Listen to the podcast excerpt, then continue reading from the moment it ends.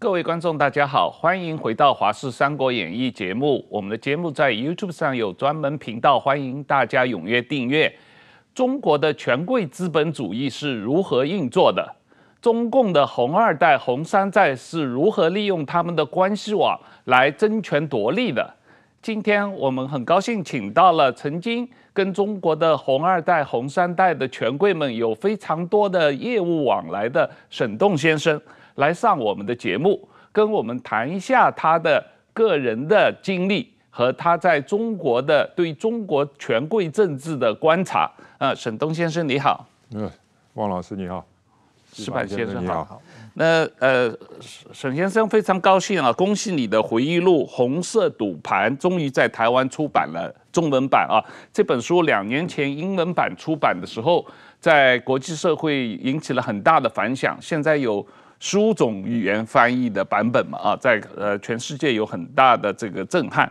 那这个红色赌盘里面，特别是讲了您和你的前妻段伟宏的故事啊，如何既有交接中国的权贵啊，将资产啊积累到数十亿美金啊，实际上你们几乎都是白手起家的这样一种情况啊。然后，呃，在二零一七年前后，呃，你的妻子就突然失踪啊，然后很长一段时间啊、被呃软禁起来了啊，这样的一种情况。那这里面，呃，这个这本书我自己读完非常好看啊，这个一口气你就可以读完了。那这个书也在国际社会引起了很很大的轰动啊。那我们先啊。呃，在谈这个书之前，我们想想先了解一下现在的情况啊。你这个书已经出版了两年了，现在中文版也出版了。那这个书出版以后，对你你前妻段伟宏的案情有什么影响？那他现在是不是还被中共呃调查和呃监管之中？他的罪名是什么？呃，很高兴这个给我这个机会来参与你们节目啊。呃，我觉得呃，您刚刚说的这一段呢、啊，里边有几个点呢、啊，就是说，第一呢，他是是软禁还是硬禁，我也不知道，是是实际上是被失踪了四年半。第二呢，案情因为现在没有案子，也从来没有这没有起诉过，也没有对对对对对，也没正式拘捕过，所以这四五年呃。就是是是这这是这这您刚刚这一段的第二点，那么在目前情况来的回答您的这第三点，目前情况来说呢，它是嗯呃，呃基本上我出书我是书是现在是二二三年对吧？是二一年九月份出的。是。那么二一年九月份，其实我是挑的是他失踪四周年那个那个日子来出的，因为那个书是礼拜二出，他是礼拜天通的电话和我。嗯，所以也就从那以后，他基本上，呃，基有好像应该是有基本自由吧，因为因为那个我们小孩基本上每个月可能每三四个礼拜跟他通一个电话，嗯，那么也看到的他好像也有在国内也有在国内其他城市走动，嗯，所以我想应该这一年一年一年半了吧，这一年半基本上应该是呃多少自由我不知道，但是应该基本自由是有的，嗯，但是他的公司能够。正常运作吗？他作为公司的董事长，有正常参与公司的业务吗？我相信他的公司已经给给给给没收了，给没收了啊！就是这个公司已经没有了，他不不再有这个房地产开发项目啊，所有这些都没有了。对，对，OK，那这个呃。这本书里面当然有很多跟各种各样的中共权贵交往的故事啊。那当然，大家最关心的就是呃段伟宏和你同中国前总理温家宝的太太张培丽的亲密关系啊。那这个也是呃这个段伟宏建立这个权贵关系网的一个突破点啊，也是一个成功的关键。那这也是他被。习近平领导的中共政权这个审查的主要原因吗？因为具体原因这个都不知道了。因为我跟他，其实我第一个通他，我通话，我们通的第一个电话，我就是我就问他，为你是，我问两个问题，一个问题是说你是为什么被抓被关的？嗯、对。第二是就你这四年什么状态？嗯。那么当时我想这个。肯定当时他这个电话是被监听的啦。如果不是旁边这样坐着一个人，嗯，因为他的电话基本上已经失联，就断线断了四年了，嗯，那么然后突然一个电话能打通，这肯定不是 不是突然就给了你一个电话，能全球随便打了。那么所以他当时的回答是说他不能不能不能告诉我，嗯，所以这个我相信他电话呃到目前来说是不过是也是被监听的了。所以他从来没说过这两件事情。嗯，但是从他失踪以后到现在是多少？这个四年多、五六年、五年这样的，你们你没有设法通过以前你们的业务往来的这些权贵关系，或者你知道认识他的这些人，去想办法营救他，或者起码去打听一下他到底是为什么被抓？对对对，做过这个事情，但是。给我的感觉就是，这个层面太高，大家都不敢碰。嗯，甚至连王岐山都不敢碰。我没找过王岐山呢，因为这个，我想王他抓他，王岐山是肯定知道的，因为他以前跟王岐山过往非常非常呃密切密切。嗯，那么那么当时黄抓他的时候，王岐山还是中纪委的一把手嘛，啊、就就。就这习近平的左右手嘛，一个抓人就王岐山，另外一个不填那个位置就是那个清华那个呃曾经的清华校长。嗯，那么其实这两个人我们都是非常熟悉的，所以我想王岐山其实也是其中一个。就是说我我我我我我写这个书，因为我真的觉得我们不欠他们任何人，这个我起码我觉得了。然后就就说王岐山这这么个出手，嗯，我是觉得呃。挺感叹的，是对，对啊，因为从你的书里面看起来，就整个过程，呃，段伟鸿跟王岐山非常密切的关系，而且很多时候，王岐山是利用他跟段伟宏的密切关系来打探温家宝的消息，对，呃，有这样的一个印象啊，因为那个时候王岐山还是北京市长，还没有被升为副总理，呃。呃，包括一直到副总理以后，啊、一直包括一直到副总理以后，他利用跟段伟鸿的关系来打听总理的消息，就他打听就总理对他的看法，或者对他工作的一些意见的看法，或者是温家对这呃某些事情怎么看的？是是，那但是但是结果段伟鸿被抓的时候，王岐山是中纪委书记，某种意义上有可能是王岐王岐山在操盘抓他的，应该就是了，嗯，应该就是了，就是说。这某种程度，其实在这书里边有很多不同的章节、不同的故事。其实就看到，就在中国这么一个系统之内，这个到底就是人性是什么？就一切皆可牺牲。其实很多这关系都是怎么说呢？就是说关系都是建立在利益关系上的，在利益改变的时候，这个关系的性质可以彻底改变。是，嗯，是，完全是互相利用啊，这样一种状况。嗯。哦，我稍微，您刚才软禁这个是软禁什么状态？我我当然我不太清楚。我有一个朋友有这么一个例子，他是就是还是胡锦涛时代的事啊。他是中国最早的一批学金融的硕士生，然后在一个中国非常大的证券公司给这个总裁老板当秘书，然后后来据说有不知道怎么投资亏了很大一笔钱，嗯，然后这个老板呢，因为中央有关系，就是说老板把自己救出来了。这这个这个亏钱的话，很多人都有责任。我这个朋友是小秘书，他也有一点责任。但是说他有一次在中国的西部一个城市开会，之后突然之间中纪委就把他带走了，然后就给他软禁到了一个旅馆里边，然后有四个武警看着他，然后这四个武警是轮班看着他，是可以和他就是说交流一些谈生活上的事情，可以不不许谈案情。然后呢，偶尔的过个一两个星期会有一个。中纪委官员来跟了解情况，也没抓他。这好吃好喝好招待，就是不许出去，然后不许跟外界有任何联系。所以说，他的所有的亲戚朋友，包括他家人都以为他失踪了。嗯这个持续了一年半，持续了一年半，然后他就越想越怕。然后呢，他看电视看到自己当时的那个老板，后来调到别的城市当市委书记去了，然后他就觉得这个老板已经完全安全着陆了嘛。弄不好责任全推到我身上，这一大笔钱我可能说不定判死刑，所以就想怎么自救，然后陪他他呢下象棋下得好，所以说他跟那武警没事没那武警看他也没事嘛，他也没事嘛，他就教武警下象棋，天天下得特特别好。有他有一个武警战士说要复员，然后他说：“你现在是你复原以后，我你找我一个北京的一个好兄弟，你去找他，我给你写一个条，你去找他领十万块钱，他给你十万块钱，然后呢，你就告诉他我在哪里，怎么回事，他们就有办法救我了。我这个朋友他也有很多关系嘛，结果这个武警退退役之后。”去按照他的吩咐去找他那个朋友，把钱交给他以后，他们才朋这些朋友才知道他的他是因为什么关在哪里，然后花了很大力气就把他救出来了。救出来以后，反正他说他有一个后遗症是，他出来以后他太太跑掉了。然后呢，他是做金证券的嘛，他的所有的钱都放在他丈太太故过世的妈妈的账号里面，所以太太跑了，太太妈妈也跟着跑了，所以他钱都没有了。后来他就出国了，就是说，就是完全。等于说呢，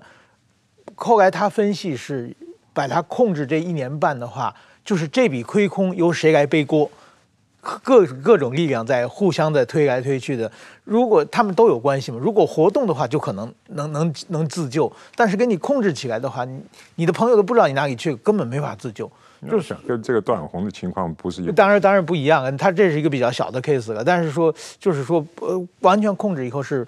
不许任任何人。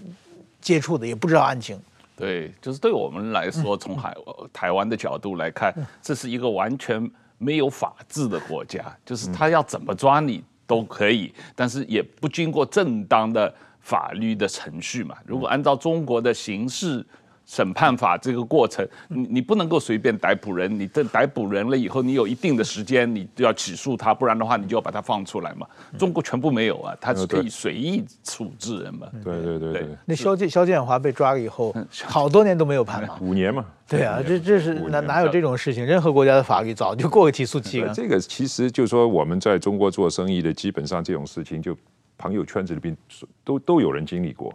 那么呃，最早的这个大家的这个。就是我估计大概十几二十年前吧，大家说法就是你你你熬两年，嗯，你就熬两年就你你你顶住，什么都要不要说，两年基本上就能解决，就说就他们也就就放弃了，然后就你你你就，但是你只要咬人，那后面就不这这事儿最后怎么发展就不好说了。这个当时是开始的，所以所以我们开始的时候。也是在想，就是说，OK，就是第一个，他他九月份抓的，那说年底，那会不会有点消息啊？哇，年底过去了，然后农历年，然后说农历年应该有点消息了吧？哇，也没，然后那就很快就变成一个无底无无止境的事情了。这个事情，因为我我刚刚说跟他的全情况不一样，就是说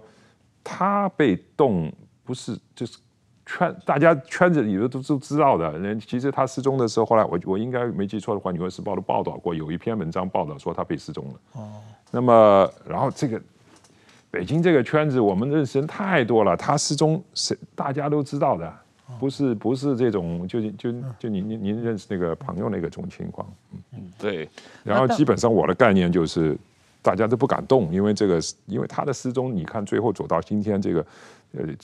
其实是肯定是跟政治有关的，高层政治有关的。那这种情况，现在现在这种情况下，高层政治的东西都是要生要死的，谁敢碰啊？这 对，当然了，这个大家都认为这个可能跟温家有关系啊，或者是跟习近平对温家宝的权力斗争有关系。那我们先问一下，就这书里面也有提到，这个段伟宏当初是怎么认识温家宝太太的？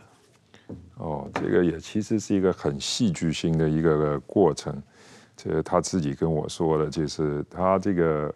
呃，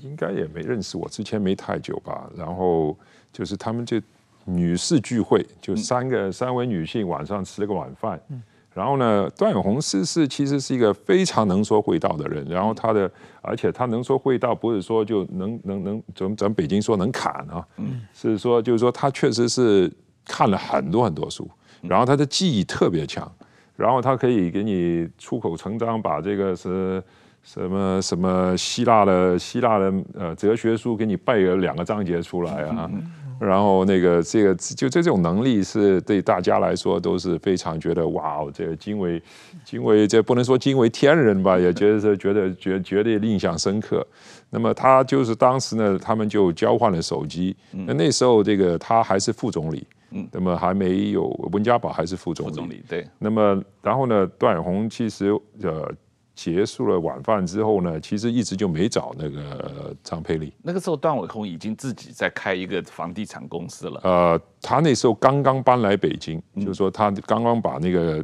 天津的业务刚刚结束，刚刚搬来北京做、嗯、做这个呃呃电信的生意。啊，电讯，电讯。那么那么然后呢，这个然后过了过了大概一个多礼拜吧，张贝利给他打电话，哎、嗯，说你怎么？没给我打电话，怎么不给我打电话？我不留留了手机号码给你了吗？嗯、然后就，然后从那个点上，他们开始、嗯、开始交往。嗯、那么他就说，他当时是特意不给张贝利打电话，嗯、因为觉得这这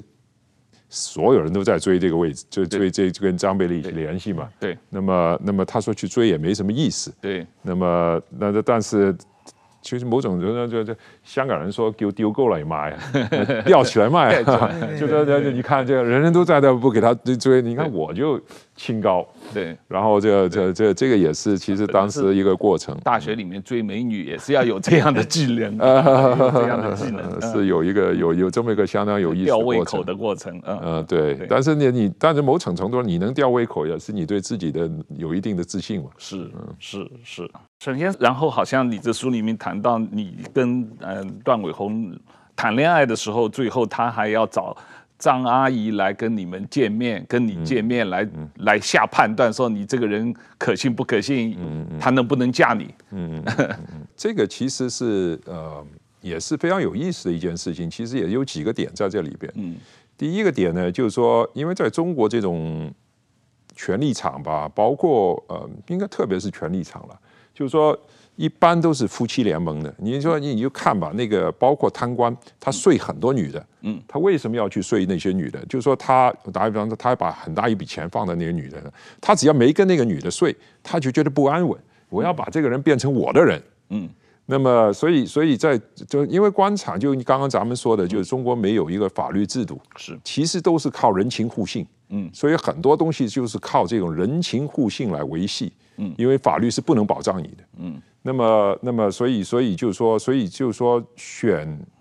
配偶特别重要，特别是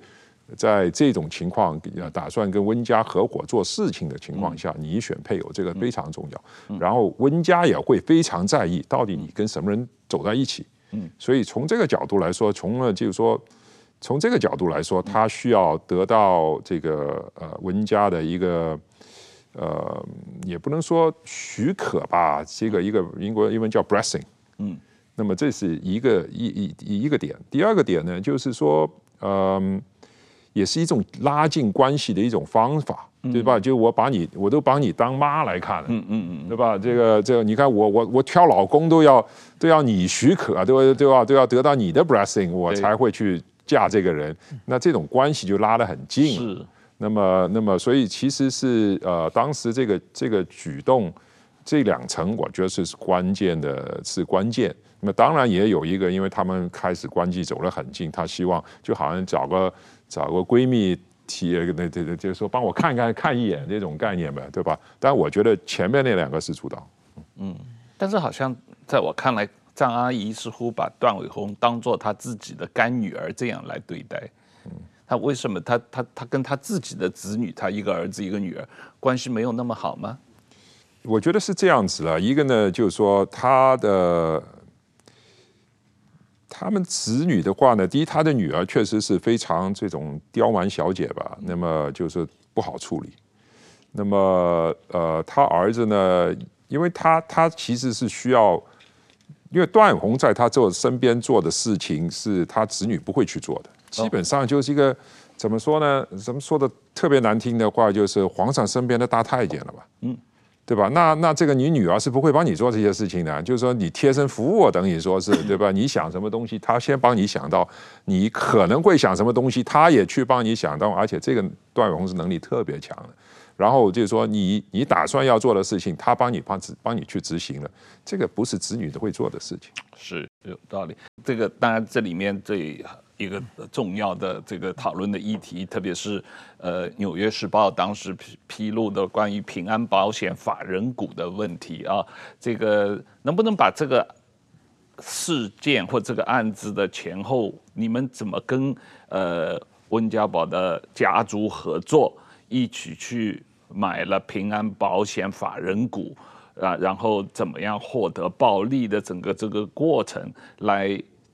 把这个故事给大家讲一下。这个跟你觉得当时《纽约时报》的报道有些什么，实际上可能是没有呃搞清楚事实的真相。呃，首先是其实是呃，当时是呃，因为。平安保险的发起股东是有有三个发起股东，一个是我如果就是很多年前的事了，我没有。Costco 中对，就是中远是一个深圳市政府是一个，还有应该是还有一个是应该招商局吧？局对，你知道这个海运这个行业是很很大波动的，嗯，那么所以那个是有一段时间呢，就是 Costco 中远它这个这个业绩不好，对，那么他就想把那个股份卖出来，然后卖一部分出来。拿一部分出来，才魏家福嘛啊，对，魏家福，他为了业绩，他要把他手上持有的平安保险股票法人股卖掉，卖一部分出来呢，因为他也获利，因为这个这这段时间他的 ANA 净资产值是有增值的，那么有增值的话，他买买回来他就拿去账面，他就可以冲他的账面去嘛，嗯，那么是这个原因，嗯，那么我们得到了这个消息以后呢，这个呃段永红就去深圳呃见了魏家福，嗯。那么当时呢，其实就是想买，嗯，那么也就跟温家商量这件事情。那么温家呢，因为温家其实他那个女儿，呃，这种事情会呃提意见了，因为他以前也算是做金融嘛，嗯，然后就家里面总是想听一听，然后他女儿是不赞成的，嗯，因为这也是说明，其实当时因为很早嘛，那时候其实那买的前提，其实当时是我们知道，这是为也是这个马明哲自己在那说的，就是说。可能过半年，嗯，平安他们在跟汇丰银行谈，嗯，要汇丰会入股，对。那么当时，所以当时这个想法呢，因为其实那时候也是很早了，这个保险这个行业也刚刚起步，嗯。当时我们的想法就是特，就是觉得你这汇丰进来打了这个底，这个东西肯定是不会倒的，不会有问题的，嗯。那么前景应该是看好了，但是最最终这个到底到底。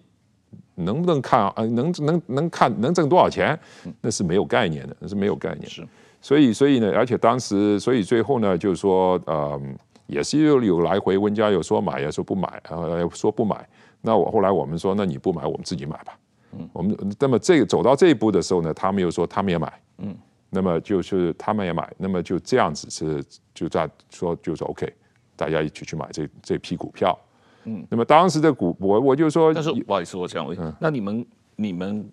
你跟你太太段伟鸿的公司，嗯、或者是温家，他们各自出钱，嗯、买这个法人股，平安的法人股，从从、嗯、中原买下来，嗯，这个钱哪里来？特别是温家的钱是哪里来的？嗯，这个其实都是万万没借的，这个是外面融外面外外面融资借的，这个其实在当时就是啊，你这个多多少多少年前了都。嗯，二十年前吧，二十年前中国是基本上是一个呃非常普遍的，对，就是说你在外面融资借一笔钱回来，然后买了这批股票，买就其实是做一个过桥贷款的，嗯，就是说然后那个买了这批股票，然后把这批股票质押给银行，嗯，然后用呃然后再把这个质押款还给那个借款方，嗯，是就就一个过桥贷款这个这个路径是，那么大概是二零零一年零二年的事情啊，零二。零二年吧，大概应该差不多。零二年。那么这个是，所以为什么呢？其实你如果这个是，其实马明哲他里边的股东基本上都是这么个操作的。是。那么所以呢，你去看马平安保险每年的呃呃每年的股息，嗯，它的股息一定是。足够 cover 这个银行利息的，是的，是它基本上定在百分之五，因为银行利息一般一般比呃这个这贷款利呃利息一般比这个低，然后他一定他照顾到他所有人，包这个应该可能包括他自己。哦，对对。那么银行保险很多很多小股东，其实是他的，他是他的代是他的是他代理人了。对。那么，所以，所以就一定是这样子的。那么，那么当时我们，我们，我如果没记错，其实我们做了很多调研了。当时我们买的，即当时市场的成交价就是净资产加加百分之五、百分之十这样子。那么这个是一般的市场价。那么我当时同年也有另外两家公司有两笔交易在平安的这个法人股，所以我们买的价格其实是一样的。对，都是市场价。但是，所以从这个角度来说，就是说现在回头说挣了很多钱，说你们这个什么什么什么，就是好像权贵交易啊，嗯，其实其实从这个角度来说，你唯一的权贵交易就是说，我们愿意去买，然后我们愿我们事事先得到这个消息，是，然后我们能有能有有能力买下来，就只如此而已了。这个没有，因为市场上也有其他交易存在，跟我们也没关系。我的价格也不比其他的人低，这个这个权贵交易在哪里了？呃，当然从西方的角度来讲，如果这个中原国际要卖这个股票的话，它应该有一个公开市场的拍卖，看谁愿意出最高的钱卖给谁。做这样的话，对于中远国、中远集团的股东来说，这是最有利的。呃，但但不是这样子的，中国却当时当时没有这样的机制，嗯。整个中国就没有这样的机制啊，另外两笔交易也没有人走这个机制，而且这个是这就是说当时的价格你根本卖不出比这个价格高了百就净资产加百分之十，你根本卖不出比这个比这个价格高的价格，不然的话，其他买的股东也会，如果能拍卖就能砸到更高的价格，我相信。其他股东也会那两那两笔交易也会做这件事情，他们也没有做，因为市场根本不认可这更高的价格。嗯，呃，矢矢板先生，你有什么问题？嗯，没有，我刚刚才讲的这个，我我当时就是《纽约时报》报的时候，我在北京嘛，确实是蛮震撼的。就是说，其实我们在北京啊，我们的印象里的权贵的呃几家，有什么江泽民江家啊，邓小平邓家，叶剑英叶家啊，周永康周家都是。非常大的。温家宝好像当时形象还算不错的，那个当然说温家人啊，就是温家宝的那个太太和儿子温云松的口碑并不是很好，特别是那个温温云松的话，我认识一些这个红二代的朋友都说他是一个什么高衙内那种。有有很霸道的感觉了，做做生意有有点这个，但是说温家宝哦，还有还有印象就是温温家宝的母亲也也也也出现了嘛，温家温家宝母亲，温家宝的母亲九十多岁的母亲，我觉得温家宝是很很会表演的，我觉得他这个人的给人的印象是很好的。温家宝有一次去日本，然后在国会演讲，然后呢，他演讲的时候呢，念了一就谈日中关系有一段。这个很就是谈到日本的历史战战后啊，呃，就是说日本很努力什么，就是克服这个和维持和平路线和亚洲各国搞好关系那段评价日本的部分啊，温家宝没念出来，跳过去了。后来我们想应该是有意的，那那段文章是事先发给我们记者的稿，是又跳过去了。跳过去以后呢，然后呢，他他就回去了嘛。然后第二天早上起来，他从旅馆出出来的时候，所有记者堵着围着他，然后呢。就是都问他为什么那段没有没有念过，因为日本人很在意这个嘛。然后他一上来他就是说，昨天晚上我打电话给我九十多岁的妈妈了，然后我妈妈说，那个关系那个你你讲的特别好，这个和日本搞好关系很重要。然后我听了很受鼓励。他这么一讲呢，一把这个妈妈的话题弄出来呢，大家都不好意思问，你知道吗？然后温家宝就很在很多的时候用这种自己是孝子的形象，其实给他加个分加个很多嘛。所以说，我觉得温家人在大家印象很好的印象之中，突然之间出现《纽时报》，原来温家也是这么大的，就是这几大家族之一，这个对我们的冲击蛮大的。另外一个，我们跟《纽约时报》也属于竞争关系嘛，他能报这么大的独家，对我们来说也是蛮那个受蛮大冲击的。当然后来听说这也是温家宝跟薄熙来之间的斗争的原因嘛。对对对对，就中。这个《纽约时报》的故事，突然之间，温家宝的九十几岁的妈妈成了一个亿万富翁啊！这个他名下有一大堆的这个平安保险的股票，这件事情你觉得是呃温家，特别是是呃呃这个张阿姨的一个操作上的失策？哦，这彻彻底是了，就是说。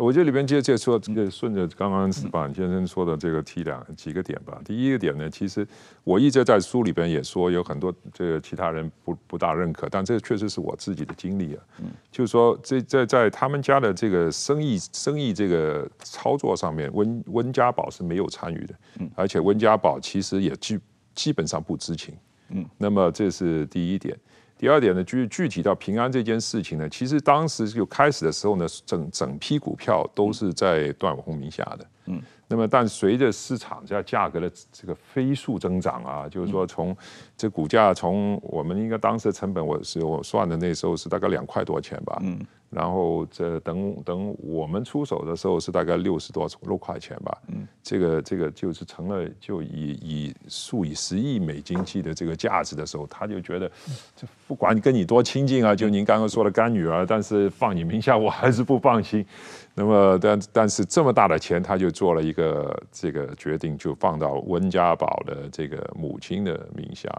然后但是这就这个就是一个致命的错误，这个致命错误，因为如果没有这个致命的错误的话，呃，你你你媒体怎么报也也你没有实证嘛，嗯，你放到温家宝母亲的话，这这个这个证就是无可抵赖的一个证据，对吧？嗯嗯，但是这个是不是这件事情或者《纽约时报》的这个报道？被习近平利用来这个整肃温家宝，或者是起码在政治上给温家宝一个紧箍咒的一个一个一个手段了。呃，我们不是这么认为的，就是说我们当时认这这个认识，包括一直以来我的我的我我的认识，就是说，其实在，在呃《纽约时报》出来之前几个月，这个呃 Bloomberg。呃，也是报了呃，席家的在在香港的一些资产，主要是他他他他他的姐姐吧，对，他姐姐的家族呃在香港的一些资产。那么随着之后呢，这就就就出来《纽约时报》这个事情，所以当时这个在整个中央的认识就是说，这个是美国的系列性操作来打击我们，所以呢。就说这个其实习呃之前呃习近平的这个件事情给温家提供了很大的掩护，嗯嗯，所以所以就是习近平自己的被报道这件事，被被被这件事反而掩护了温家的这个，对对对，因为中央的认为就是这美国的一个系列性操作来打击我们，然后他就说坚定了整体的信心，大家的信心，说是要把这件事情给盖了。你在这个书里面特别提到啊，这个在二零。一二年，习近平正式掌权之前，当时他已经是国家副主席了，呃，但是已经是确定他会成为这个呃国家主席和总书记了。嗯、呃，你你跟这个张培丽和呃你们段伟宏，你们夫妻跟习近平夫妻呃彭丽媛一起有吃饭，但是你当时那个饭局以后。呃，对于习近平没有什么特别的印象啊。这个第一，习近平夫妻为什么要统一跟你们吃饭？然后，呃，你从这场饭局这么近身的观察他们夫妻两个关系的时候，你得出了一个什么特别的印象？他们两个人是不是是这个彭丽媛在做主？我觉得回到之前您之前的那个问题啊，就是说。其实，呃，温家宝在跟呃习近平某呃，应该算是在薄熙来这件上是完全的战略同盟。嗯，那么就是说，应该是说他们联，就我有里边有很具体的说他怎么他们俩怎么联手把这个 薄熙来薄熙来可以给搞下去的。那么，那么所以从这个角度来说，他们两个呃是一个一个呃战略某种程度的这种联盟关系了。嗯，那么这个是呃也是其实是。为什么后来就算呃呃习近平下上了台，就是说有，然后有用《纽约时报》事前这件事情，段永红也一直认为就是说他不会出事儿，嗯，因为这个因为温家和习家的这个联联手这件事情，呃，那另外而且拿掉拿掉打掉薄熙来，对这个习近平今天的这个全面掌权是有关键性的作用的。那么这个是一件事情。第二，就具体说，就那天那那顿饭的事情。那顿饭的段伟宏，呃，我没去啊，是段伟宏、张阿姨和那个习近平夫妻。那么习近，因为在他们两个，为什么就是说，就他们一般都是这么两两个，就是等于差不多有一个这个是差不多一个干女儿带着来，然后因为也是个女性，这样就比较方便。那么呃，事后段伟宏跟我的。这个交流呢，就是说，这第一呢是当时其实还其实有一点，其实大家这个在应该出了权力圈嘛，大家可能认识不是很充分的。其实到底薄熙啊、呃、不到底习近平还是李克强谁上，嗯，是很晚才决定的。就是说在在上位之前几个月的这个时候，还有一个说到底谁上，就没有一个说很早，就是说几年前他已经定下来习近平上，他做总理。不是这么个情况，嗯，所以就是说，那么在这个情况之下，当那么两而且两个都是常委，嗯，对吧？那么那么所以所以那个习近平是有这个需求和当时的总理搞好关系的，嗯，这个是这个饭局的这个其实是一个因由。那么当然，这温家也有这个需求，跟未来的不管是总理还是一把手，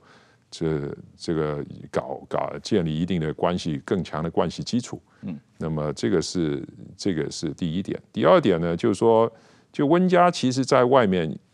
因为我为什么说温家宝其实没有参与家里的，他也不清楚家里的生意呢？就温家在呃外面的代表就是张培丽。就张培丽代表温家在场面上的所有走动，嗯，那么包括我在书里边就包括的官员选择，嗯，他的这种背景调查啊，呃，这种都是他的都，所以他们是一个非常呃紧密的夫妻关系，嗯，那么温家宝因为实在说实在，他做总理他也不方便出来见那些人，对吧？特别是如果常委两个人私下见面，那可那你们两个是不是要造反呢？对不对？这常两个常委就不能私下见面的。所以，所以，所以，所以，这个，这，所以，这个，呃，张贝利跟习近平夫妇的那那顿饭，那么事后的看法呢，就是，就是说，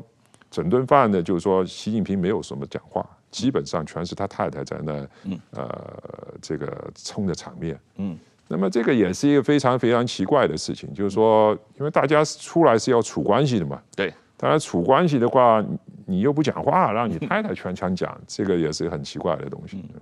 所以这个这个我留我就印象比较深刻。对，但是这某种意义上造成了事后段伟宏的某种误判，他认为因为温家宝有恩于习近平，然后这个他们两个习近平跟温家宝都有相互的利益共同利益关系，所以段伟鸿跟温家关系这么紧密，习近平就不应应该不会对段伟鸿出手。对。他是有这么样一个判断的，有这么一个判断，那这个判断事后证明是错误的。对对，嗯，关于习近平这一点，我记得我那个时候在那个北京有《炎黄春秋》，都是胡耀邦、赵紫阳时代的那些改革派的老先生。那那本杂志当时很出名。对我我我那个时候我在北京，我经常跟他们交流嘛。然后习近平那个时候上台之前啊，跟你就是很少说话，大家都不知道他想的什么，而且礼数都做得很到位。就是比如说最后。胡耀邦和习仲勋两个是盟友嘛，就一起倒掉了嘛。嗯，然后胡习近平每年都去看那胡耀邦的太太健健在，就是每年都去看胡耀邦家里，然后对胡耀邦的几个小孩，他都是叫大哥嘛，大哥二哥都非常客气，而且对那些改革派的那些人。就是那时候有一个向南是改革派，当过福建省省委书记嘛。对向南的家属，习近平也是因为习近平刚到福建的时候受过照顾嘛，也是很非常就是说尽礼数啊，非常讲这个。所以当时改革派的那些像杜导正啊那些人都以为习近平是改革派的。然后有的时候像那个胡耀邦的什么胡德平他们几个就说中国要改革啊，你这样不行啊，我们要什么选举啊。然后习近平当时就说：“那是已经国家副主席了，马上要继位了。”啊，他说：“我就是一个听活的，他们让我干什么我就干什么，我没有发言权，都是用这种态度。”所以说，习近平刚上台的时候，那些改革派对他有非常大的期待，以为他的结果后来就没想到他是一个满脑子帝王思想的人啊。对，嗯嗯。所以就是说，这这个过程，这个是一个最关键的问题啊，就是无论是党内的改革派。还是太子党，或者是温家，或者是胡锦涛，各个方面啊，包括段伟宏，似乎都误判了习近平。对，为为什么大家都误判了他？我觉得这个是非常非常有意思的一个一个谜题。其实是，呃，为什么？我觉得。这为我先说这个，就是说顺着您刚刚说的，就您刚刚说他对这个就是这个这个这个老人很尊敬啊，然后显得很谦卑的样子啊。那么当时我们也是就跟北京其实圈子里面大家都在打听习近平到底是个什么样的人。嗯。那么这包括我们也见了那些他以前跟在福建跟他共事的人，在浙江跟他共事的，嗯，就大家的一个共识，就不只是我们的判断，大家的共识就是说这个是一个没有能力的人。嗯，因为他这个在在这过去几十年基本上没有政绩可言，对。然后，但是当然，他血脉纯正的，对吧？嗯。所以，所以呢，这个，所以，所以就觉得，觉得这个可能也就是我们那时候叫击鼓传花嘛，就是说这个 musical chair，这击鼓传花也就这样子了，萧规曹随，他接着做就干的事情跟以前的政策没有什么大的区别。嗯，这基本上这个是北京当时圈子内整体的共识。另外一个呢，其实他当时其实他的基本盘就是红二代，就红色血脉是他的基本盘，因为他没有这个势力圈子，所以红色血脉是他基本盘。那北京当时传了一个。整体就有一个说法吧，就是说，其实说的是这这会说的很难听啊，就是说看门的可以靠边了，嗯，然后这个邵主任回来了，嗯，那那看门的他们当的看门的意思就是胡锦涛、江泽民都是看门的，嗯，那这个邵主任现在回来了，嗯，那么这个是当时的这个呃呃北京的这个当时在对他即即将上位那时候的整体的一个态势和对他的看法，嗯，那么呃。我觉得现在回头看，当然你会觉得他是一个在对中国权力场这个呃这个权术的玩弄，嗯，也是极致到家的一个一个一个一个一个一个操作者，嗯。历史上好像比较像王猛了，王猛还有一定能力的。不，当时那个什么，那个北京传的那个红二代给传的圈，就是当时有个香港的电影，就是首先应该是古龙的小说嘛，叫《绝代双骄》嘛，嗯，说太子党有绝代双骄嘛，是习近平和薄熙来嘛，然后薄熙来无德，习近平无能，就习近平无能好像是大家一个共识啊。然后后来现在也看到嘛，现在不是有句话说，习近平是干正事千疮百孔，干坏事滴水不漏嘛，就是说，是说共产党，对，该该就是说，他基本上就是权力斗争是很会的，对，但是治国是确实不行，对对对，嗯，对，但是呃，我我你这个书里面序言里面，特别是讲到段伟宏他的一个特殊的呃才智啊，这个对于中国政治的一个深刻的理解，可是到头来却没有办法掌握自己的命运啊，他。到了二零一七年，他到就咱们这这这这这边有一句话叫“常在河边走 ”，对 对。可是到了二零一七年，习近平已经上任这五年了，他为什么没有察觉到习近平可能对他的威胁？没有安排好他自己的退退路，还是他已经安排好了退路，还来不及执行？呃，习近平或者中纪委已经先下手了。他被失踪之前那一年，已经给已经给限制出境了，啊，所以他在被失踪的时候就不存在到底是谁把他给失踪了，就是他即使想要安排退路，也已经来不及了。对，但是他可能还是没有想到踪迹，他还是没想到会会被失踪那么那么快会对他。对对对，我觉得这个就是说，咱们那天聊了，就是说，大家都是对习近平这个。下手这个这个狠辣程度啊，低估了，低估了，对吧？就就就讲，比方说，这军队他把两个前军委副主席给抓了，这降级降级官员抓了两三两百多个。嗯，那如果军队这波人如果知道大家知道他下手会这么狠的话，我估计不么不会这么这么这么轻易就范的。嗯，只不过是大家因为就就是我觉得就是说他能够今走到今天集权很大一个关键就是。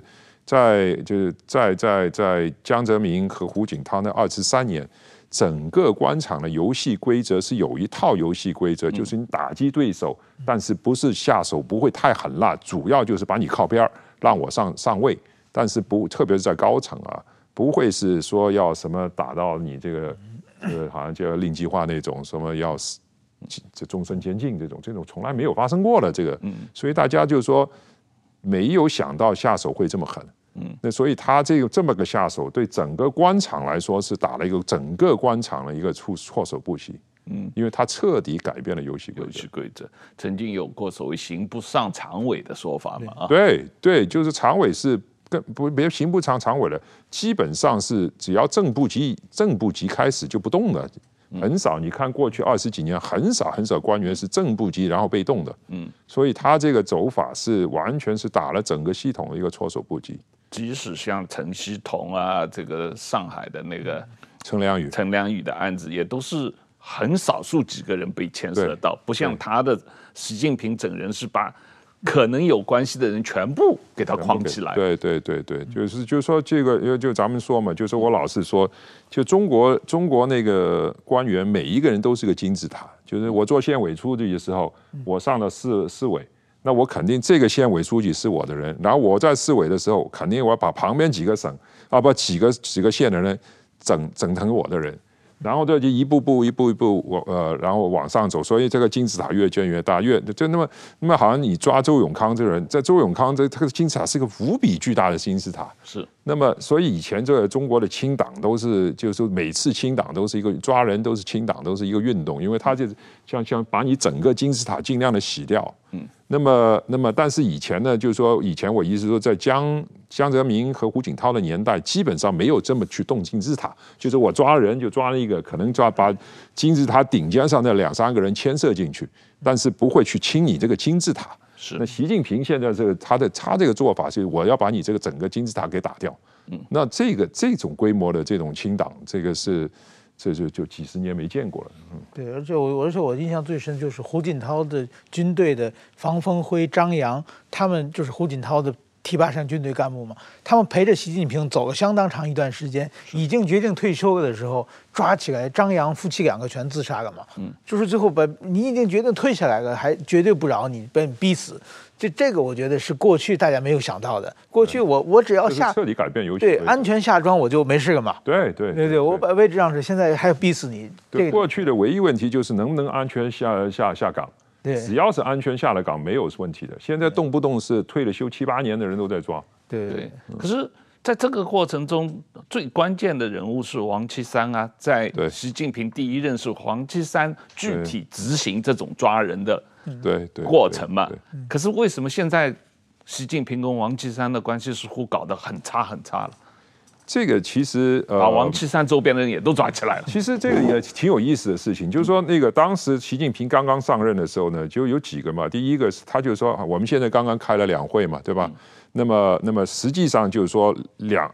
下一个任期，这个这个保李强吧，嗯，他真正的任期是先今天开始嘛，对吧？嗯。那么现在的当时那么所以，但习近平当时是就是两会没有开之前那几个月已经开始他的反腐运动了。嗯，那这个当时是也是对北京大家都一个说哇，怎么这这事情怎么这么办的？就没有这么办事的嘛？因为你这样子大大规模的反腐的话，不就打脸胡锦涛和温家宝那个政那个那个政体嘛？意思说你看你这你这你这下面多烂呢？嗯，对吧？所以这个当时也是一个很诧异的事情。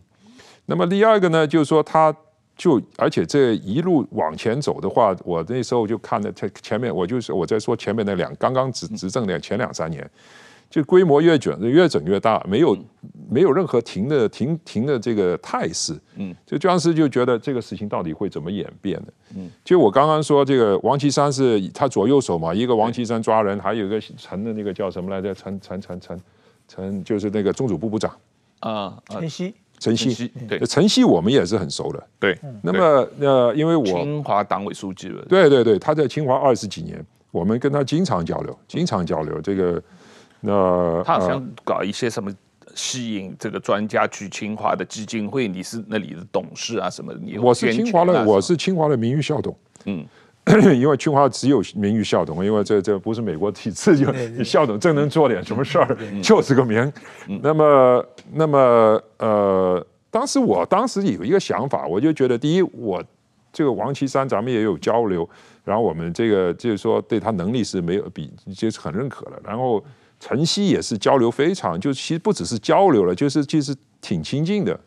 那觉得对他的能力也是非常认可的，那觉得这两个人都如果都看好呃呃习近平的话，因为这个这个问题不会太大吧。所以有有这么个想法，其实是那那那段时间，就他上任的前两三年有这么一个想法，因为这他的左右手咱们都挺熟了，这个这个，而且这两个人这个能力我我们都觉得不错，人品还觉得 OK 的，这应该应该这个这个政权应该 OK 的吧？就没想到这样子。那么，但是回到来回到，其实我觉得他现在其实也在打击这个这个，很明显是在打击这个这个这个这个王岐山了，对吧？就把王岐山的大秘跟着他几十年的呃左右手。都给都给抓了，而且都判了。对啊，我觉得跟我会，如果我来战战兢兢来看的话，或者不甚至上在当时来看的话，就是说，我认为他抓这个段伟宏是其实一个脉络的，就是说这种独裁者对对有这种急剧的这种不安心理，对任何可能挑战他权力的这个对手都要打击。那么，其实抓段伟宏和抓王岐山的左右手，我认为是一个态势，就是说。我没动你温家宝，我也没动你王岐山，但我动你身边的人，我就是给你一个信号，我随时可以动你，然后我已经抓了你身边人了，你给老实点。嗯，我就把这个材料都准备好了。对，这是一个，这是一个信号，这是信号，我直接给你温家宝和给给你王岐山的。嗯，第二个呢是给系统整个系统一个信号，就是说，你看，我都已经。我都已经这么对付他了，你们别去跟他，你们跟他没有前途，因为你看他的权利都他自己人都保不住，他有什么权呢？他有什么能力有权利来保你呢？你们这波人不要想着去跟他，这也是给信整个系统释放一个信号。嗯，但是呃，在这种情况下啊，我我我实在是觉得这个书非常大的价值啊。这里面你揭发了很多的这个高官之间的或者红二代、红三代的关系网，然后也揭发了很多中国企业家依赖人脉的这个关系网啊，像很大的这个呃这个这个这个关系，呃，那写了这些书。你你不觉得你可能跟把一大堆人都得罪了，把把这些？啊、对我当时其实写这个稿子的时候，也有给一些朋友看了，嗯，然后他们都很震动，说是你这个签的这个太广了吧？这个，这不是说一两个人呢，你这一堆人在里边呢，嗯，那么这个确实是是有这个，但是我是这样，呃，当然，当然我其实我还是有些没写的了，是了，当然啊，对，这个这个这个，呃。但是我是这样想的，就是说，第一呢，既然写了，如果所有东西都要藏着掖着的话，这也没什么好写的。你写来干嘛了？嗯，那么呃，然后写进去的人，我基本上认为我不欠他们的。是。你你是不是应该多留一些还没写的，放在瑞士银行的保险柜里，说 万一你被中共灭了，这个东西就立刻公布啊？这咱咱们也没这个，也没我我我我这个没有这个这么大的威力了，绝对没有这么大威力啊。这个总体来说，这个现在回过头来观察，已经经过十年，经过二十大了，经过这个呃两会了，新的领导班子上任了以后。你觉得现在习近平跟所谓的当初特别拥护他、支持他的红二代、红三代的关系网是怎么样一个关系了？这关系应该说是非常紧张。我觉得几个点吧，就是说一个呢，就是胡晓辉那个事情，那个陈小鲁的死亡，这个这这个其实对红二代来说，陈陈小鲁算是一个圈子里边一个一个老大，对老大，就是说你你你搞这个胡晓辉，搞到这个陈小鲁都这个，你说这。这这个这个气死吧，某种程度来说，这个大家对这个圈子其实也震动了，也震动挺大。另外，我想说的一点呢，其实就是说，呃，中国的每一个大的这这个商人呢、啊，背后都是有红色血脉的资本在里边。那他现在这么大规模的这个这十年大规模打击这个呃资本。其实是伤害了红色呃红色血脉他们的这个巨大的利益，所以从这个角度来说，包括跟国际这种断交啊，基本上跟美国彻底就掰了这种情况的话，其实是打击呃，我觉得是相相当程度的伤害了红色血脉的利益，而且一个独裁者走到这个情况的话，其实他也是已经跟。某种程度来说，他已经也也是跟红色血脉的红色贵血脉这个贵这个圈子啊有点掰了这个东西，因为他不想他们来成为他的这个 成为他的未来的这个威胁，所以他这一次就就现在真的是提拔的人孤家寡人，就做了皇帝的人都是孤家寡人，所以他二十大提拔的人都是以前他在福建浙江跟他有同事关系，但是是他的秘书，所以他等于是。这以前皇帝就是这样，你要么是重用后宫，要么重用太监嘛。他等于现在是重用太监，对啊，然后后宫呃的那些个这个皇亲国戚他不管了，对，啊，是这样一个关系。我觉得，我觉得可以这么形容了。另外一个就是说，因为你看他这个，就是现在提拔进来这个人，以前在就就十年前根本是不入流的，是就是在北京这个圈子，没人想着他们会什么进什么常委，或说就连部级干部都不会去考虑他们这波人的。这个这个就根本是不在一个圈子里面混的人。这个当然，这个一个是就您刚刚说的这种。越级提拔了，但你只要你越级提拔，同时你是得罪了很多很多既得利益者的，嗯，那么这个其实也是一个问题，而这而且这个问题是对他的未来的，就是说推行他的政策、推行他的这些理念的执行层面会造成巨大障碍，我认为，嗯，对，我觉得我觉得就是现在。等于说，过去全我们刚才讲什么薄一波家呀、啊，什么周永康家啊、叶剑英家，都是一些红色权贵，在全世界到处都是财产资产。我想可能几年以后就会出现什么王小红家啊，什么李强家啊，什么那个李希家啊，就可能这这些人现在他们这个财产还在积累当中嘛。也许他们唱完以后，就新的权贵可能会出现。那新的权贵和旧的权贵之间，我觉得必有一个竞争关系。而且，我想今后中国说不定还是一场新的全腥风血雨会发现的。嗯，呃，我觉得腥风血雨的这个可能用的字眼有点重哦。嗯。但是肯定是，就我觉得新的权贵一定会出来的。嗯。因为这个系统就这么个系统嘛。那包括这个上一届的时候，那个呃全国。政协主席那个叫谁叫什么来着？那个人，他的不是有就当时就报了他他的他的女儿在女贾庆林贾庆林不是上一届就是上一届就是刚刚退下来刚刚退下来的政协主席汪洋哎不是汪洋没有啊汪洋常务副总理嘛。汪汪洋政协主席啊。你这现在啊。现在要去做政协主席。啊汪沪宁汪沪宁。不是汪洋不是。政协主席你是你讲的是人大。啊，人大人大。人大的，他他香港不报媒体不是已经报了栗战书，栗战书啊，对，人大栗战栗战书，他不已经报了吗？香港媒体都报了出来了，他他这个在香港的这个资本市场这个巨额操作，对，那这已经已经出来了这个事情，对。对是，不过栗战书到目前为止，他们家族还没有被处理嘛啊。不会被处理的。我在书里面直接就点了名了，我点了名了。我说当时这个很大震动，当时其实是我是也是很大震动，就是当时打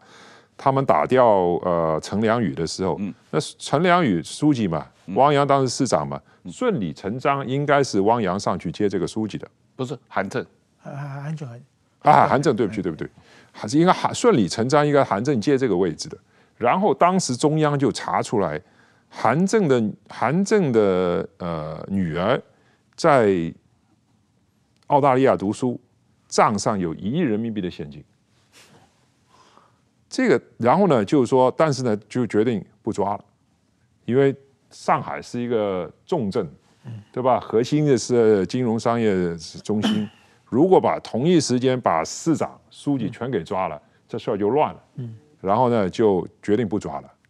那么当时呢，所以但是那个就后来不是习近平去了做书记嘛？嗯。那么我当时一直在幼稚了，现在回头看，我当时的想法就是说，那这个人这个政政政途也完了，对吧？你看这最后啪啪啪啪，最后也升到升到这个常务副总理。那这个韩正啊，那我这这这我在书里面写了，那那这个不是说市市场上传啊，或者说媒体上传啊，这个是。媒体上没有报过的，嗯，这是中央自己查出来的，嗯，但是这样子，共产党最后也不抓他，嗯，然后还能一路高升，这就告诉你，这个这个这个这个这个政权呢，就是说，谁是贪官，谁不是贪官，这都是相对的。我说谁是贪官嘛，今天就是贪官；我说谁不是贪官嘛，就是就是我们的英雄。呃，这个故事还有很多啊。那大家如果有兴趣的话，赶紧去买这本书啊。这个红色赌盘，呃，这个刚刚在台湾这个出版啊，这个呃，应该是中文版的中华人世界的第一次的这个出版的这本书。那今天的时间差不多了，我们谢谢沈东先生，谢谢石板老师，谢谢各位观众。